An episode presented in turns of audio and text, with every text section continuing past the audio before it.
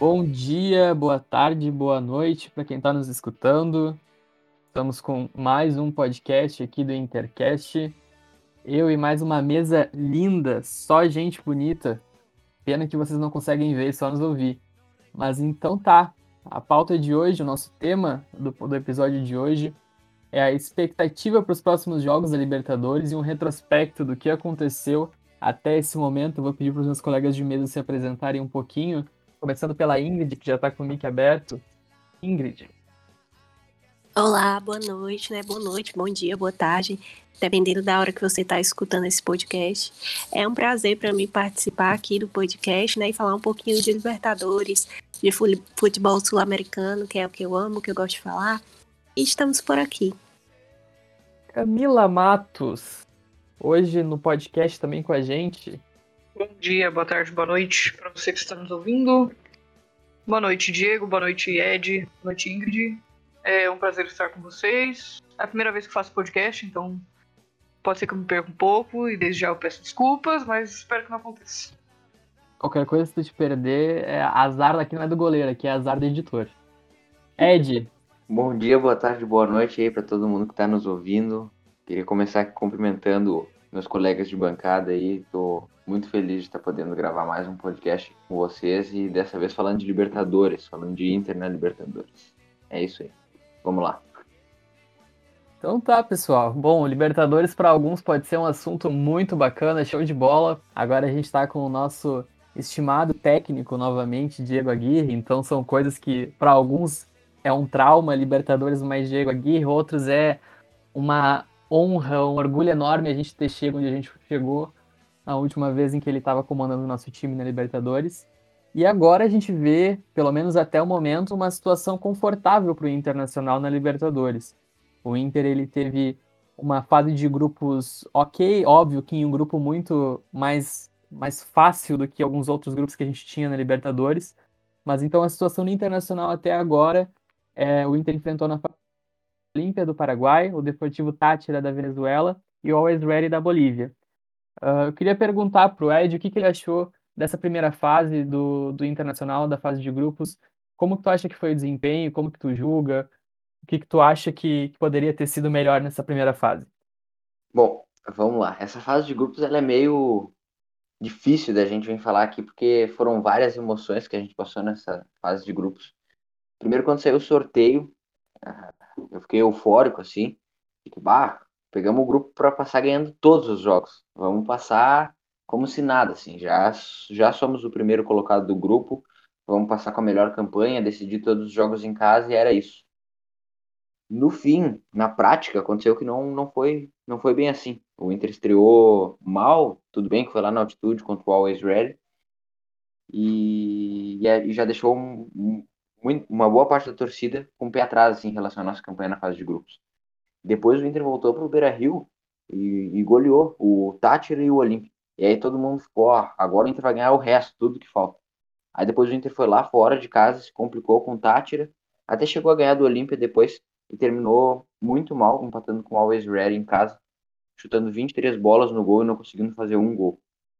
Uh, a fase de grupos, para mim, numa análise geral, ela foi bem decepcionante. Eu acho que o Inter teve adversários que, na teoria, eram bem mais fracos que nós. Era onde o Inter podia ter feito mais experiências com, com o modelo do Miguel, que era o treinador que estava aqui ainda. E a gente aproveitou mal essa fase de grupos e não conseguiu fazer uma pontuação suficiente para ser a melhor campanha tanto que quase a gente não passa em primeiro, tanto que a gente quase sofre para passar em segundo aqui nesse grupo. E mas é isso. Agora a gente trocou de treinador e eu espero que com a vinda dos mata-matas, com tudo que aconteceu desde aquele último jogo contra o Always Ready, eu espero que a gente melhore e possa vir bem aí para essas oitavas de Camila, eu queria saber de ti o que, que tu acha, o que, que tu achou dessa primeira fase internacional do desempenho e também se tu pudesse comentar um pouco sobre o que, que tu achou das goleadas e das derrotas, assim? Foi equilibrado, não foi? Foi sorte? O que, que tu avalia dessa primeira fase do Internacional? É, eu acho que o Ed definiu bem como decepcionante. Foi o que eu também achei da primeira fase, da fase de grupos. É, assim como o Ed, eu também esperava, acho que todo mundo esperava, né, que a gente fosse passar com bastante folga em primeiro lugar. Era meio que obrigação passar em primeiro, na verdade, é, com os times que a gente tinha para disputar. As goleadas foram bem largas, né? A gente goleou 4 a 0 e 6 a 1 mas aquele empate com o Ready na última, no último jogo ainda tá meio que entalado assim para mim. E as duas derrotas, principalmente pro Deportivo Tátira, que eu achei é, dava para ganhar muito fácil lá. Mas eu acho que o Edge definiu bem, foi bem decepcionante. Eu esperava muito mais, eu esperava que a gente fosse passar com muita facilidade. É... Esperava uma fase de grupos bem tranquila e sem sustos, e acabou que foi completamente o contrário, né? Mas. É isso. Show. E pra ti, Ingrid, também foi assustador e decepcionante, que nem pros nossos colegas de mesa? Eu sou um pouquinho mais pessimista, né? Eu esperava que a gente fosse fazer 12 pontos, a gente fez 10. Então não foi nada muito assustador para mim. E também eu tinha algum conhecimento dos outros times, exceto o Always Ready, que era o único que eu não conhecia muito, né? Até porque ele é um time boliviano. E apesar de o último é um time que não tem muita tradição na Bolívia, mesmo. É, ele foi o campeão do ano passado do campeonato nacional, mas ele não tem muita tradição, como The Strongest, como o próprio Bolívar e tudo. E ele foi campeão mais por, por tropeços dos times. Mas pelo Tátira, por exemplo, eu sempre soube que eles eram muito fortes em casa. A Lacantia deles é muito forte. Então eles esperavam um empate. E o Olímpia é um time tradicional, né? De times tradicionais, até em má fase, como o Olímpia estava no começo da Libertadores, a gente sempre tem que esperar é algo, né? Porque, enfim, não são tradicionais por acaso. Então eu esperava mais ou menos uns 12 pontos, nós fizemos 10. Assim como a Camila não contava com aquele. Com, com alguma derrota ou empate em casa, para mim em casa todos teriam vitória, mas foi bem na, na fase conturbada, né? Que nós fomos, como diria na linguagem do céu ao inferno, né? Saímos de, de muitas vitórias e goleadas para uma fase terrível, que culminou na saída do Miguel Angel Ramírez. E a gente sabe, né, todo o decorrer do que, do que isso proporcionou para a gente, tanto na Libertadores como nos demais campeonatos. Então, é, não foi algo muito assustador. Passar em primeiro era obrigação do Inter, assim como fez mas é, as coisas desandaram não só na Libertadores, né? No fim do, no fim do processo, desandaram em todas as competições. Para mim, outras competições foram mais sofridas, como a, a própria Copa do Brasil, do que a Libertadores. Então tá, essa é a opinião dos meus colegas de mesa. Eu compartilho da opinião deles. Eu acho que foi. Talvez eu acho que não seja tão decepcionante para mim quanto foi pro, pro Ed e pra Camila. Eu acho que eu, assim como a, como a Ingrid, eu tava um pouquinho pessimista. Eu, eu tava bem preocupado, na verdade. Eu tinha medo da gente não passar, da gente cair. Eu tava com esse medo, porque eu, eu tenho esse medo inerente a mim. O Internacional já me iludiu tanto que eu tô acostumado a ser um pouco mais, um pouco mais pessimista. E, e foi engraçado, assim, porque, pra mim, tá? Primeiro, o primeiro jogo contra o Always Ready na Bolívia, a gente perdeu de 2 a 0 Ah, tinha toda a questão da altitude que todo mundo discutia, todo mundo comentava. Era um time que a gente não conhecia muito o estilo de jogo e tudo mais. Então, ok. Não foi fácil de aceitar, mas pelo menos foi tragável, foi deu para entender. Aí depois veio o segundo jogo, que foi com o Deportivo Tátira. A gente ganhou de 4 a 0. Daí tu ficou, opa, Internacional tá, tá se recuperando, agora vejo esperança, vamos ficar em primeiro, vamos sair, sei lá, na ponta dessa tabela, vamos, bah, e muito bem. Aí o terceiro, terceiro jogo da a terceira rodada, Internacional 6 a 1 contra o Olímpia, que nem a Ingrid falou, o Olímpia, um dos grandes, clássico, um time clássico da Libertadores. 6 a 1 Nossa, aí completei, por isso que eu digo que eu sou pessimista, me iludi mais ainda. Aí a gente foi jogar contra o Deportivo Tátira, fora de casa, 2 a 1 perdemos. E depois contra o Olímpia, ganhamos de 1 a 0. Aí chega o jogo contra o Always Ready, o último jogo da rodada, a gente precisando do resultado, 0 a 0 com o Always Ready. O time que a gente só perdeu porque seria na altitude, um time da, da, da Bolívia, que a gente não conhecia direito. Então eu fiquei um pouco assustado, assim, e, e a, naquele momento a gente, pelo menos eu aqui em casa, eu comentei assim, ah, eu espero que não seja uma, um sinal de que o Inter está caindo. E daí a gente viu o que a gente acabou vendo na Copa do Brasil e, enfim, o que aconteceu depois. E então a situação que o Inter se encontrou na Libertadores foi essa. Ficou em primeiro lugar do, do grupo com 10 pontos, o Olímpia com 9, o Deportivo Tátira também com 9 e o Always Ready com 7. Bom, uh, e aí a gente teve então a sorte, ou o azar, mas eu, eu tô para dizer mais que para mim foi sorte de nos sorteios dentre tantos times mais assustadores para a gente conseguir pegar agora nas oitavas de final, pegamos novamente o Olímpia, um time que, entre aspas, nós já estávamos acostumados a jogar, que a gente já conhecia um pouco mais, que ganhamos de 1 a 0, ganhamos de 6 a 1 e que eu espero que ganhemos de novo os dois jogos que vem por aí. O primeiro jogo é no Paraguai, quinta-feira, dia 15 do 7 às 21h30. E eu queria saber do Ed. Ed, o que, que tu espera, o que, que tu acha que vai acontecer nesse jogo de quinta-feira, tendo em vista o cenário que a gente tem no Internacional hoje? Ah, primeiro eu acho que não vai ser um jogo fácil. Eu acho que ninguém aqui está esperando um jogo fácil. Uh, eu acho que o Inter, por mais que tenha tido um, um bom jogo no Grenal, apesar de não ter tido resultado, o Inter tem estado instável desde, de, desde o trabalho do Miguel Ramírez e essa instabilidade veio piorando e piorando e piorando. Mas ainda é um início de trabalho do Aguirre. Ele ainda teve poucos jogos no Brasileirão, ele ainda teve pouco espaço entre um jogo e outro para conseguir ter treinos, enfim. Inclusive, eu acho que esse é um dos maiores espaços que a gente vai ter desde que o Aguirre chegou entre um sábado e uma quinta. Mas eu, eu espero que o Inter consiga sair com um resultado ok de lá. Nada muito espetacular, que sair classificado de lá. Mas eu também espero que a gente não perca lá. Eu espero no mínimo um empate. Mas vai ser um jogo difícil, vai ser um jogo pegado. O Olímpia tá mordido, eu acho, pelas duas derrotas que eles tiveram na fase de grupo. E mas a gente tem que saber usar isso a nosso favor. A gente tem que ir lá jogar nosso jogo, fazer o que a gente fez no Grenal, fez no jogo contra o Chapecoense, nesses jogos que a gente foi melhor com a Gui, e tentar sair de lá com um bom resultado. Um empate para mim é suficiente, mas sair com a vitória é melhor ainda. Ingrid, tenho uma pergunta para te fazer então, baseada nessa questão do que o Ed falou. Para ele estaria suficiente um empate. Então as perguntas são: para ti é suficiente um empate? O que que tu espera desse jogo? E outra questão que daí eu eu me perguntei agora, eu também, em, em condições normais de temperatura e pressão, ficaria contente com um empate fora de casa e para o famoso em casa a gente resolve. Mas olhando para os últimos jogos do Internacional dentro do Beira-Rio, tu acha tranquilo ou aceitável que a gente tenha que decidir em casa? Olha, eu já disse a vocês que eu sou um pouco pessimista, né? Tanto que quando o Inter tá faz goleadas, eu continuava dizendo, a gente não vai passar com o tanto de pontos que vocês acham, né? Eu a gente passar com 12 pontos por aí.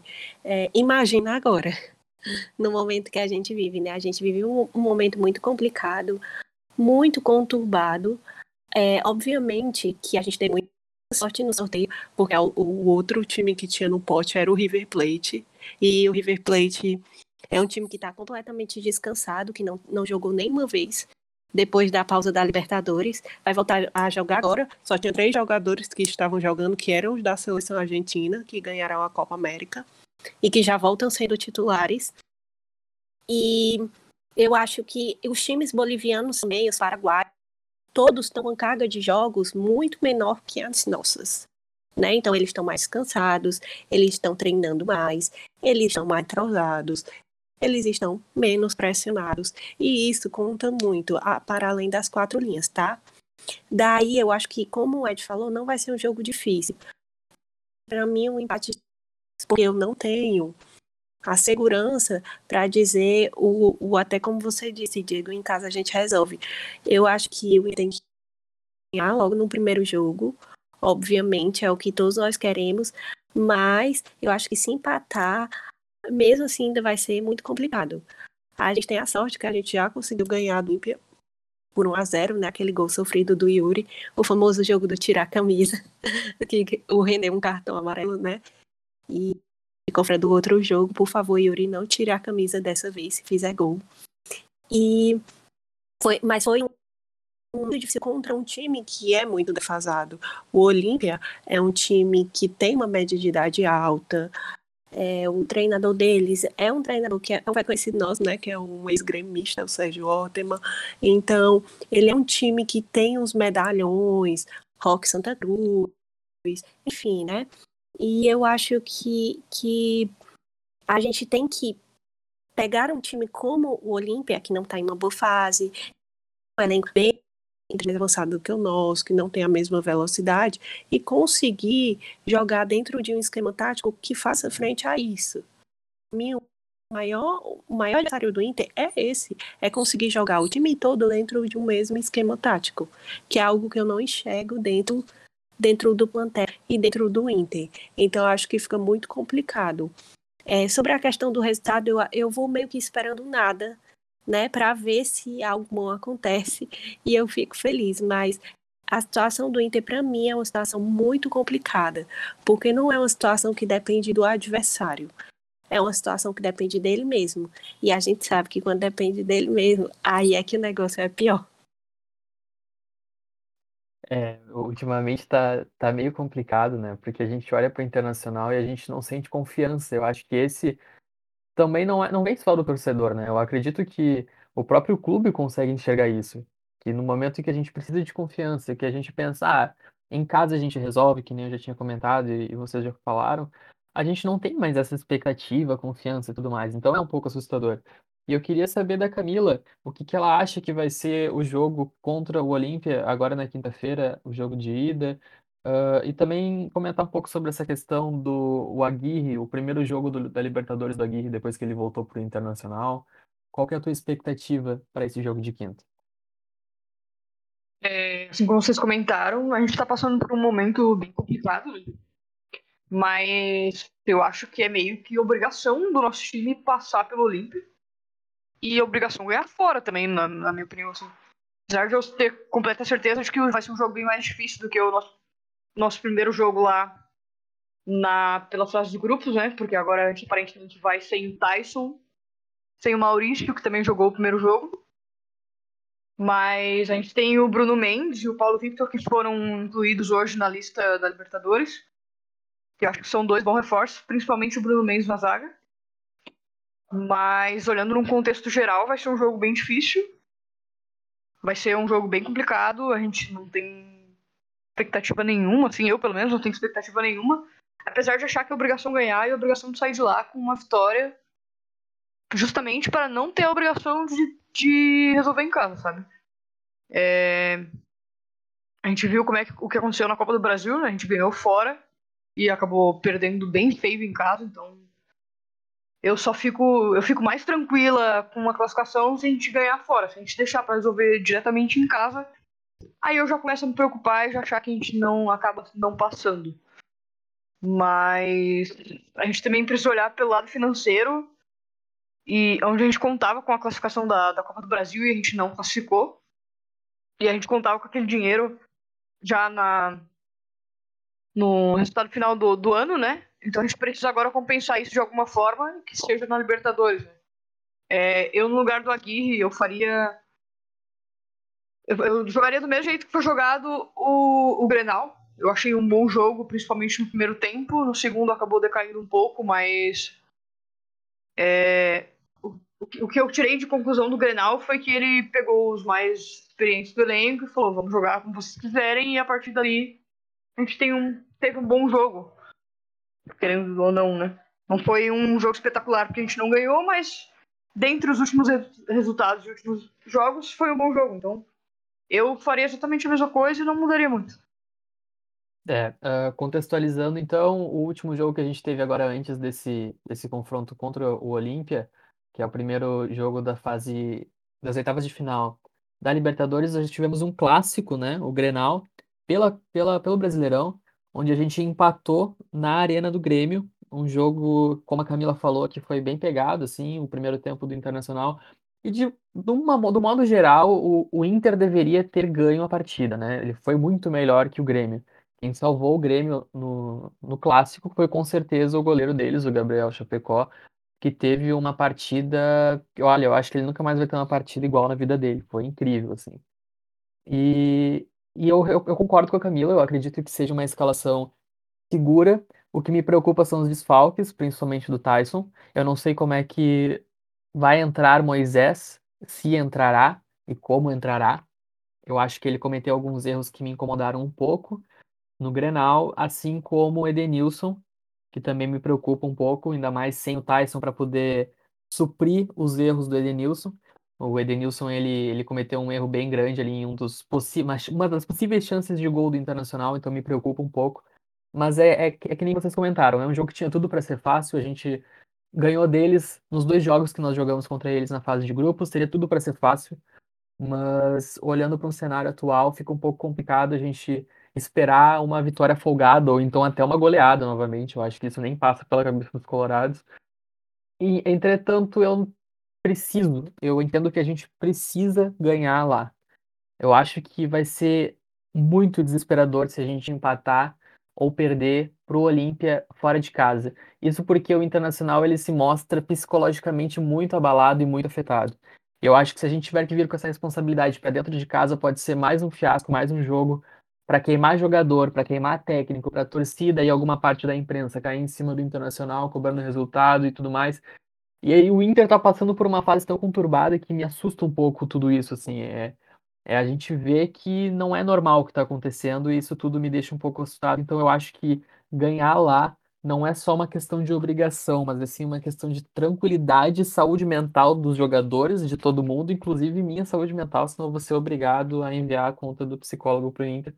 Porque, cara, eu tô zero confiante de ter que decidir uh, alguma coisa em casa se a gente não ganhar ou se a gente acabar empatando com o Olímpia. E então, já trazendo o assunto, vamos supor que nós vamos ganhar o jogo de quinta-feira, agora, 15 do 7 no Beira-Rio a gente empate ou ganhe também e passamos para a próxima fase. E é aí que eu pergunto para vocês, para a próxima fase, estão confiantes também? Para vocês terem uma ideia, então, superando o Olímpia nas oitavas de final, a gente chega às quartas e a gente pode enfrentar ou o Flamengo ou o Defensa e Justiça da Argentina, caso o Flamengo perca para o Defensa e Justiça. Ingrid, o que, que tu me diz sobre a próxima fase as quartas de final, tendo a possibilidade de pegar um Flamengo nas quartas de final da Libertadores? Olha, primeiro eu queria dizer que você está muito otimista. Muito otimista, viu? E achar que a gente vai passar essa fase. Assim, eu não queria desmotivar vocês, mas eu acho que, que, vai ser um pouco mais complicado do que os outros dois jogos que a gente viu do Olímpia. Um pouco não, vai ser bem mais complicado. É, eles estão completinhos, né? Eu até dei uma, uma pincelada no Olímpia. O Olímpia, o atual campeão paraguaio, mas parece que vive mais de tradição e de legado do que do momento atual do time, né? É, eles estão com, com o time deles todo completinho, incluindo o que o, pessoal diz que é a pedra no sapato, né, de todos os times, que é o Paulo Recalde, que é o, o, o principal jogador deles, né, o camisa 9. Então acho que vai ser muito complicado. Porém, se a gente passar, a gente pega dois times, né? Um dos dois times. Ou Flamengo de Renato Gaúcho, ou Defensa e Justiça de Beca 7. Ai, ai, ai. Eu preferia pegar o Flamengo de Renato Gaúcho. Porque, né, a gente sabe que o Defensa e Justiça é um time, assim, é, muito, muito superior pela, pela qualidade técnica, né? E o Flamengo está em começo de trabalho, um time em começo de trabalho ainda está meio que se montando, apesar dele ter é, peças individuais melhores do que a do Defensa e Justiça, porque o Defensa e Justiça acabou de perder o principal jogador deles, né, que é o Brian Romero, era o Brian Romero, pro River Plate, né, o River Plate que vendeu o Borré, pegou o Brian do Defesa e Justiça e eles perderam o principal jogador deles da temporada. Uma baixa, assim, muito complicada para eles. Então, eles vão mais para a parte de, de qualidade técnica geral do que de qualidades individuais, como é o time do Flamengo. Porém, o time do Flamengo está em começo de trabalho. E eu acho que a gente sabe que o futebol é um esporte coletivo que algumas qualidades individuais se destacam, né? O Flamengo com certeza tem jogadores excepcionais individualmente, mas acredito que eles ainda não tenham se encontrado como grupo. apesar de ter muitos jogadores ali que já trabalham há alguns anos né, no mesmo grupo.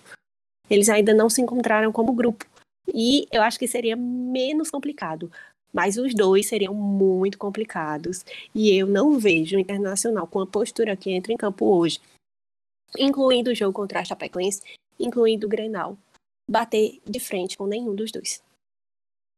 Sendo sincera para vocês, né? Então eu preferia enfrentar o Flamengo, né? Mesmo sabendo que, enfim, existe até uma rivalidade, né, criada nos últimos anos entre nós e o Flamengo. Mas eu preferi o Flamengo por, por conta disso, de estar em início de trabalho e não ter uma, uma identidade coletiva. Já o Defensa e Justiça, mesmo com a baixa do Brian, acredito que seja um pouco mais difícil por causa da, da qualidade coletiva deles mesmo. Supondo, né, que a gente passe do Olímpia, que não vai ser tarefa fácil. Mas para mas para é, enfrentar, bater de frente com ambos os times, tanto Flamengo contra o Defensa e Justiça, o Inter vai ter que mudar completamente a mentalidade e entrar em, campo de uma forma que eu não vejo ele entrar desde não sei quando, desde maio. Olha, complicado, tá difícil. Camila, me diga uma coisa, se o Inter mudar a mentalidade, se a gente conseguir ganhar os jogos, passar para a próxima fase, e um gênio da lâmpada te diz que tu tem um pedido, que está econômico e não serão três, que tu pode escolher entre Flamengo e Defensa e Justiça da Argentina para enfrentar nas quartas de final. Quem que tu escolhe, o porquê, e tu acha que a gente consegue chegar nas quartas? Então, é, eu também acho que, assim como a gente falou, também acho que a gente não tem time para passar nem do Flamengo, nem do Defesa e Justiça. Mas se tivesse que escolher um, eu não escolheria o Flamengo. eu tenho mais medo. Pode ser pelo desconhecido, assim, eu conheço muito pouco, muito menos que a Ingrid do Defesa e Justiça. Pode ser por esse, por esse motivo, mas eu escolheria o Defesa e Justiça ao invés do Flamengo. Falei, pode ser pelo desconhecido, mas também porque o Flamengo é o Flamengo que a gente conhece, né? É, e agora o Flamengo conta com uma pessoa que conhece muito a gente e sabe muito bem como ganhar do Inter. E provou isso ganhando os últimos 11 clássicos, tirando aquele que a gente venceu no ano passado por uma cagada infeliz. Aliás, uma cagada feliz, né? É, com um time ridículo do Grêmio, né? Eu acho que o Grêmio, o Grêmio nos últimos anos, um time muito abaixo do nosso. Ano passado, principalmente, no começo desse ano também. E mesmo assim, ele conseguia ganhar da gente de qualquer forma, com qualquer um saindo do banco e fazendo um gol. Então, eu tenho bastante medo do que o Renato pode fazer no Flamengo.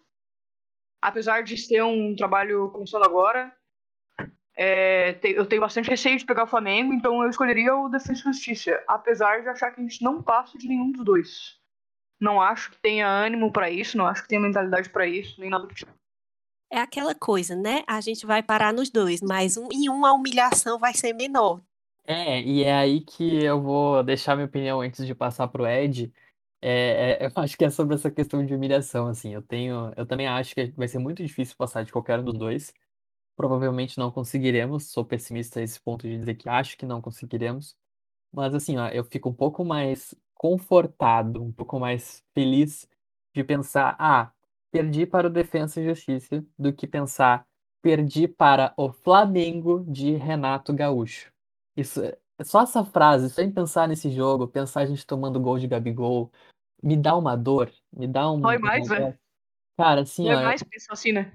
eu tô gravando, eu tô falando isso com a mão na cabeça, pra vocês terem ideia, porque eu penso nessa cena e eu, me dá um negócio. Então, pre- já dando minha Eu opinião, pre- vou virar low profile se isso acontecer. Nunca mais vocês vão me ver na vida de vocês. cara, é assim, ó, então, por isso que eu acho que eu prefiro pegar o time da Argentina, sabe? Eu Acho que a, a chacota vai ser um pouquinho melhor, vai ser um pouquinho menos feio. E tu, Ed, o que que tu acha? Eu, eu prefiro pegar o Flamengo, porque eu vou soltar uma braba aqui. O Flamengo de Renato Gaúcho vai ser um dos maiores flops da história do Brasil, do futebol brasileiro. Vai ser. O Renato não vai dar certo no Flamengo. O Flamengo do Renato vai flopar e por isso que eu quero que o Inter pegue o Flamengo. Eu acho que a gente passa do Olímpia. Eu quero pegar o Flamengo E, e vamos ir para semifinais também. É isso aí. Eu tô convicto Olha, disso. olha, se a gente passar e pegar ou o Flamengo ou o Defensa e Justiça e passar de algum deles, se pegar o Flamengo, eu e o Ed vamos gravar uma dancinha no TikTok. E se pegar o Defensa e Justiça e passar, o Diego e a Camila vão gravar uma dancinha no TikTok. Por mim, fechadíssimo. E além Não, disso, não. Vamos, Camila, vamos dar no TikTok. E, e digo mais: se o time do Flamengo de Renato Gaúcho for flop, eu irei agradecer Lovato Ed para o resto da minha vida. Se for o melhor time, ganhar Mundial e todas essas coisas, eu te chamarei, eu trocarei o teu contato do meu telefone para Zicador Oficial. Eu tenho medo que o que tenha acabado de fazer aqui seja uma zica e o time do Renato Gaúcho, Flamengo de Renato Gaúcho, não seja um flop. Estou assustado agora. Falar que eu, eu tô cravando aqui, vocês podem me cobrar depois, não vai dar certo, não vai dar certo. Renato não vai dar certo no Flamengo. Mas tem olha, coragem, viu? Coragem ele tem. Vai ser uma campanha pífia no Brasileirão. Deus E na Libertadores te também. ouçam. Amém, só vou dizer isso. Pessoal, então vamos ser um pouquinho mais otimistas. A partir de agora a gente começa a fantasiar, tá? Quero que a gente fantasie. Passamos um dos dois.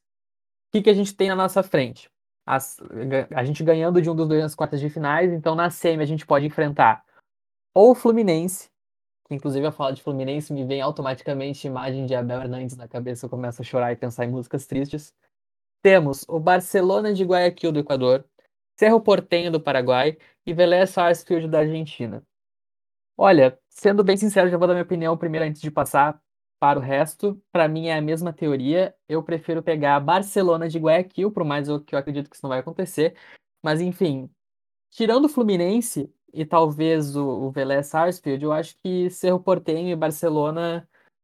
Eu não consigo imaginar o Inter jogando contra esses times, cara. Sinceramente, não consigo imaginar tão longe. Mas assim, olhando para esse cenário, eu preferia um desses dois, ou Barcelona de Guayaquil ou Cerro Porteño. Sim, tenho coragem de dizer Cerro Porteño. Ed, o que tu me diz?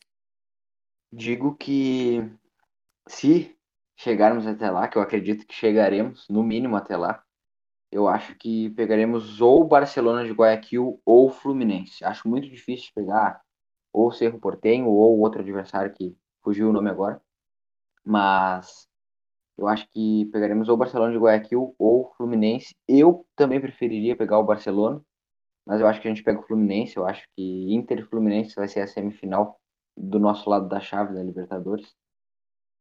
E, ah, cara, tá longe ainda, né? Pra gente pensar numa semifinal de Libertadores, pensar como é que vai estar o time do Fluminense, como é que vai estar o time do Inter. Eu acredito que chegando perto dessa data, os dois times vão vão estar bem. Uh, pode acontecer, que nem aconteceu nos outros times que o Roger comandou, de no final da temporada os, os caras explodirem o Fluminense parar de jogar. Acho que não vai acontecer, mas eu eu acredito que vai ser isso. Acho que Inter e Fluminense é, é meu palpite para uma semifinal. Se eu chego a assistir um jogo de Inter e Fluminense e a Abel Hernandes faz um gol no Inter, eu choro por umas duas semanas. Mas, Camila, me diz o que que tu acha se a gente conseguir a, a incrível ah, a incrível participação e desempenho de conseguir chegar nessa fase. O que que tu acha que vai acontecer? O que que tu prefere que aconteça? É meio difícil falar, né? Tá meio longe ainda, como disse o Ed, mas é, o Fluminense agora tá jogando nesse exato momento contra o Cerro Porteño e tá ganhando de 2 a 0 fora. Então, meio difícil o Fluminense não passar de fase agora. E entre Barcelona de Guayaquil e, seu, e Vélez, eu também preferia pegar o Barcelona de Guayaquil. E entre o Barcelona de Guayaquil e o Fluminense, claro, claro que o Barcelona, né? Mas é meio difícil falar, projetar como vai estar o time daqui pra frente. É difícil saber se a gente vai engrenar. Se vai. É, se os nossos reforços vão chegar, se não vão chegar. Mas dentre todos eles, eu, eu, preferi, eu escolheria o Barcelona. É, essas projeções que a gente faz, assim, olhando bem pra frente, eu acho que ela é uma projeção, assim, tipo, é olhando pro cenário atual dos futebols que a gente tá vendo, assim, tipo, o Fluminense, a gente sabe que tá muito bem e tal, que a gente consegue ter alguma tentativa de projeção, né? Porque, como vocês falaram, olhando bem lá pra frente, olha para as goleadas que a gente fez na Libertadores. A gente não imaginava que a gente sairia pro Vitória da Copa do Brasil, que a gente tomaria 5 a 1 no Fortaleza. Então, eu acho que isso realmente é, uma, é mais uma opinião, assim, analisando o cenário do futebol nesse momento. E pra ti, Ingrid, o que que tu acha? É, como vocês falaram, o futebol é muito volátil, né? É, para vocês terem noção, quem começou o trabalho do, Vele, do, do Defensa e Justiça, que torna ele um grande time hoje, foi o Voivoda, que era técnico deles quando eles começaram e que colocou muita gente lá. Então, quando as peças se mexem, é como um xadrez. Novas formas vão tomando. Tipo, hoje eu não vejo o Barcelona passar do Velez de forma nenhuma.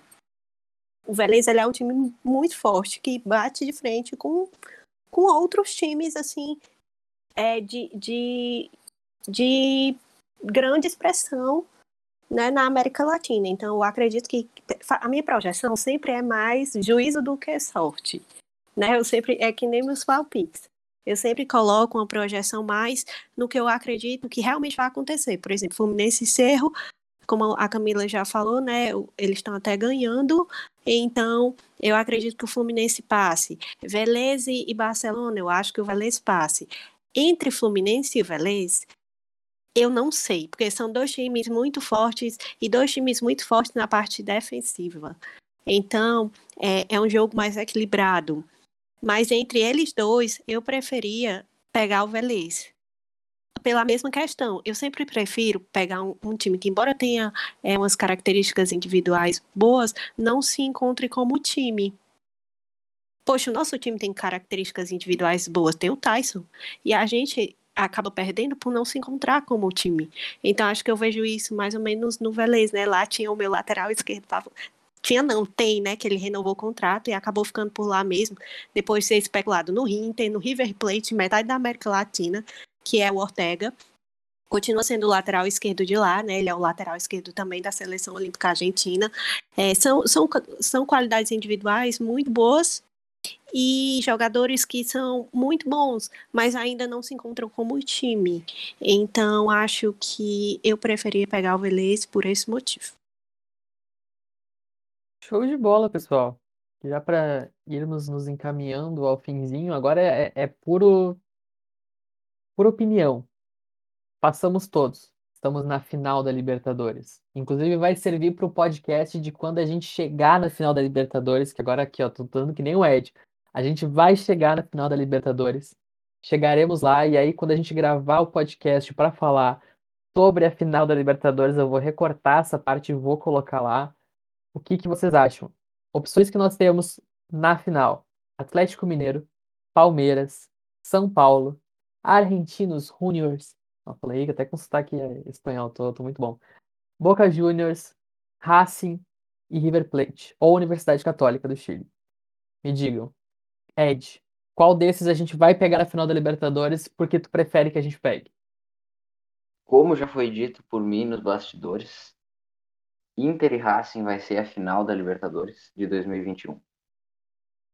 Vai ser vai ser isso, porque o Racing vai passar do São Paulo, vai embalar, porque é o time argentino que eu vejo com melhores condições de chegar na final, mais que o River, mais que o Boca.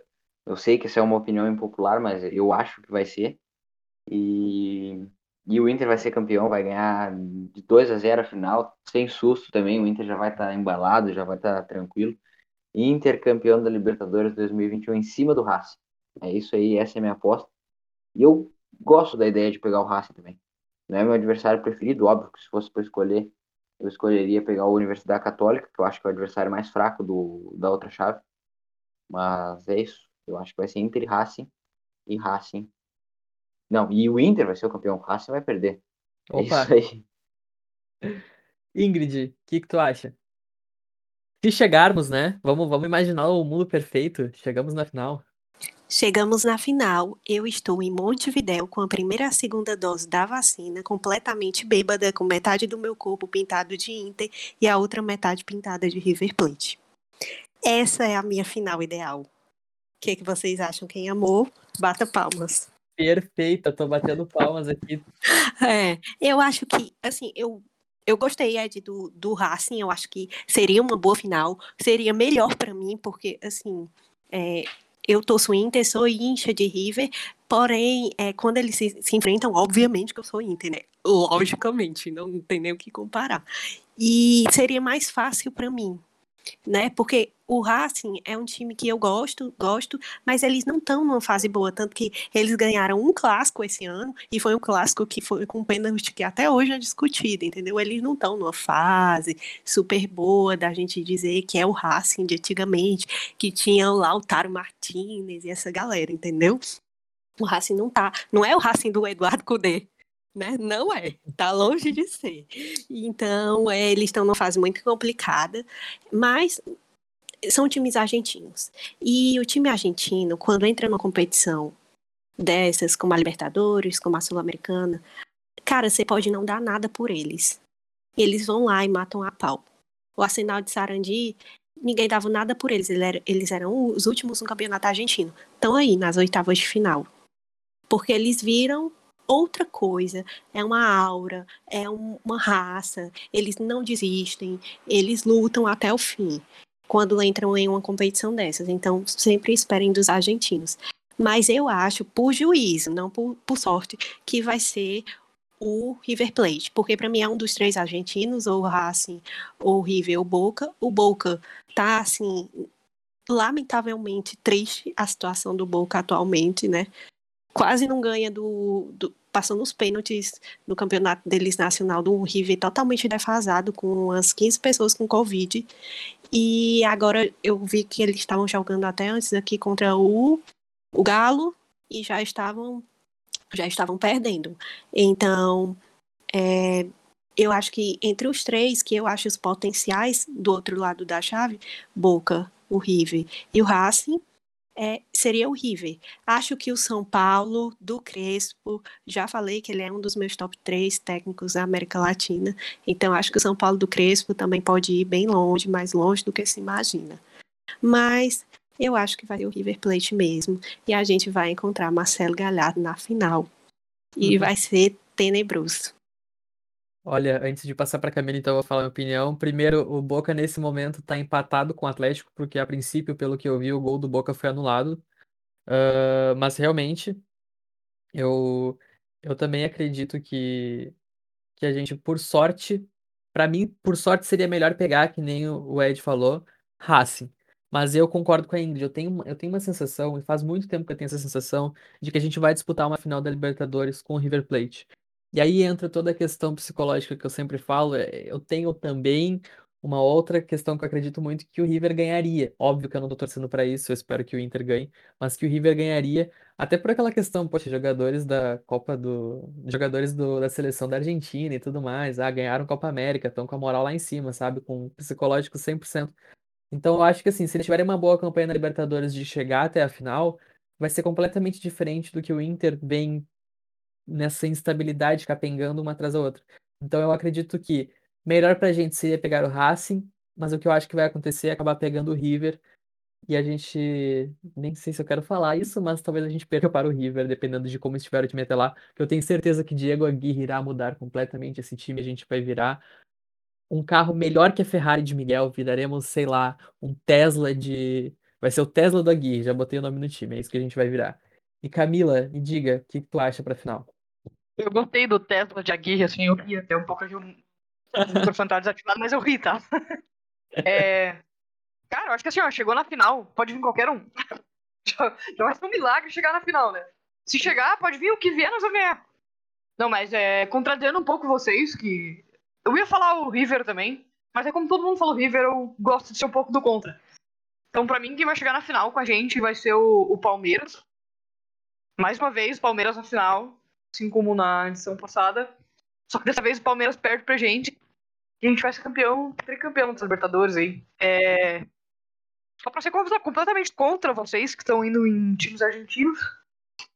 Eu acho que o Palmeiras chega na final, mas, cara, se a gente chegar na final, pode vir qualquer um que nós vamos ganhar. Cara, seremos campeões, é isso que importa. O, o começozinho ali do. A nossa introzinha do podcast vai fazer sucesso. Então eu já peço, vou fazer a última pergunta para vocês e já podem se despedir, que depois eu encerro. Mas eu quero saber então o cartaço final. Passamos para a quarta de final. Os próximos jogos serão bons. Quais as expectativas e o tchauzinho de vocês até o próximo podcast? Primeiro, começando por ela, Ingrid. eu espero que a gente passe dessa fase. Assim, eu acho que eu não estou nos melhores níveis de otimismo com o time do Inter pela postura. É aquela coisa, a gente sabe que ganhar e perder é algo que faz parte do futebol. Mas eu queria ver um pouco mais de luta, sabe? Um pouco mais de, de raça, um pouco mais de vontade, um pouco mais também de qualidade tática, de esquema, de coletividade, de alguns passes mais arrumados, sabe? Acho que falta esses fundamentos básicos dentro do time do Inter até para passar dessa fase. É, caso a gente passe dessa fase, caso a gente melhore, eu já vejo uma perspectiva de, de um futuro melhor na Libertadores, né? A Libertadores é particularmente a minha competição favorita, né? Por amar tanto o futebol sul-americano e nela jogarem os melhores times da, da América.